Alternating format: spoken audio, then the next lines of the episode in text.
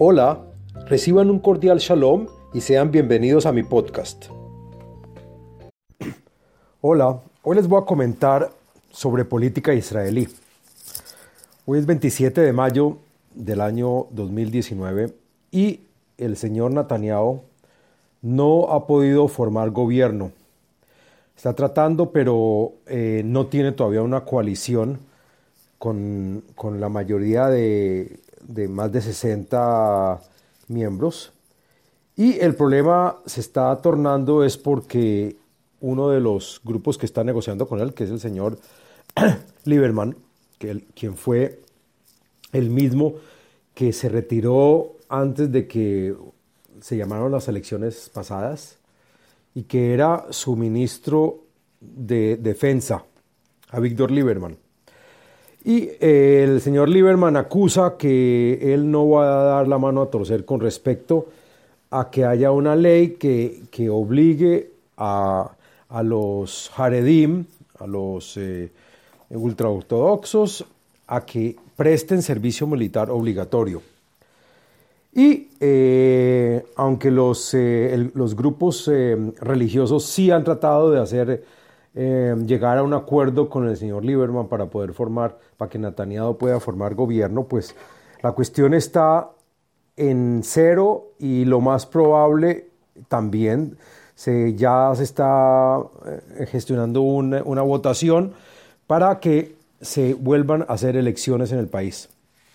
Entonces, acá hay muchas cuestiones para tratar y la primera es qué es lo que está jugando el señor Lieberman. El señor Lieberman se cansó, dice que de esperar y que él no quiere, él, el problema del ejército él lo está utilizando para lanzarse políticamente, para que si llega, primero que todo, si llegan a haber elecciones, la gente lo va a apoyar más porque él se está diciendo que es el único que se para en sus principios. En fin, pero la cuestión es muy eh, demagógica porque les cuento que la realidad es que en el ejército israelí de facto no se necesitan los religiosos. Más aún, cuando vienen y se, y se los religiosos quieren hacer, los que quieren hacer ejército, ellos tienen unas condiciones muy especiales y entonces le sale al ejército por cada muchacho religioso que se, que se mete al ejército, le sale muchísimo más dinero que cualquier otro soldado.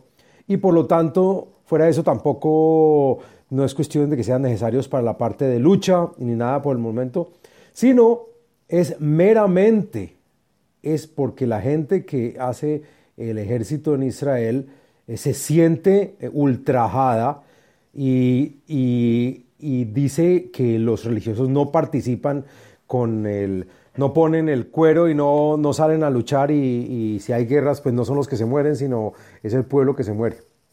Eh, la realidad es que, como decía, no es necesario, pero lo único que existe es un resentimiento social. No es una necesidad para nada, ni de números, ni de, ni de imperamento de, de que estamos perdiendo el país, que necesitamos más gente, nada. El país es un país fuerte y no necesita de la gente que sino de esto. Es meramente social. Y eso, el señor eh, Lieberman, que representa realmente una eh, lo que la gente dice, es verdad, es correcto, y la gente no está contenta y él quiere llevar, eh, liberar, liderar esa bandera de la, de, la, de la justicia y es capaz de llamar a elecciones y no dejar que, gobierne, que haya el quinto eh, gobierno de Netanyahu, y es un, es un gobierno de derecha y, y, y todo el mundo está asustado porque no sabe quién va a ser, y si llega a haber elecciones, entonces primero que todo no hay plata para volver a hacer campaña y ahí eh, ya la gente, eh, que lo que se llama el grupo azul y blanco, que fueron los perdedores, ya la gente ni se recuerda de los señores. En fin, la cuestión podría ser muy interesante si es que llega a haber y eh, los que sí están muy contentos es un par de grupos que no pasaron, que estuvieron muy cercanos a pasar el umbral de votación que sería el señor Bennett y, su compañera, la ministra, la exministra de, de, Justicia. Y eh, también hay otro grupo que era el grupo, el grupo de Feiglin. En fin, la cuestión será muy interesante. Eh, ahora, también esto encaja en, una coyuntura supremamente delicada porque es en la cual que el señor Trump está trayendo a Israel su propuesta de paz, que por el momento es completamente negada por eh, los palestinos, pero él puede utilizar esta coyuntura de inestabilidad política en Israel para, eh, para mm, generar ciertas condiciones que sean difíciles de mantener para no, desde el puesto, punto de vista de nosotros. Y entonces, hoy imagino que en Río revuelta ganancia de pescadores. Ahora, el, eh, ahora ¿por qué eh, los religiosos se oponen a, desde el punto de, vista de ellos? ellos también acusan de que no es necesario, desde el punto de vista de esto, pero también ellos dicen de que durante toda la vida el pueblo judío y el pueblo de Israel no se salvó por su por su ejército, sino por su fuerza espiritual y por, y por eso el pueblo judío ha salido adelante.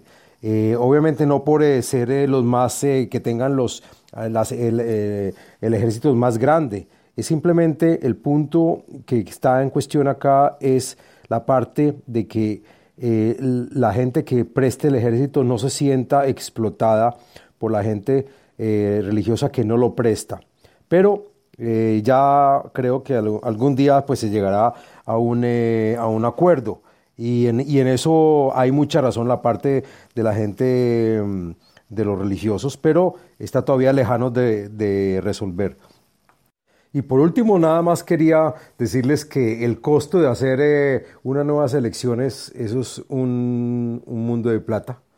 Y bueno, eso es acá, acá todo el mundo empieza a, echarle tierra al otro que por echarle la culpa que por él está haciendo el gasto, en fin, absolutamente los políticos, nadie piensa en, en, los que están votando por él, sino simplemente en cómo hacer cosechar y mejor popularidad. Bueno, aquí los dejo. Hasta la próxima. Shalom, shalom.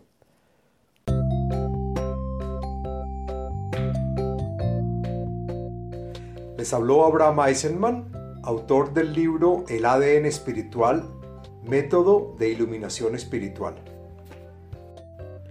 Sitio web abrahameisenman.com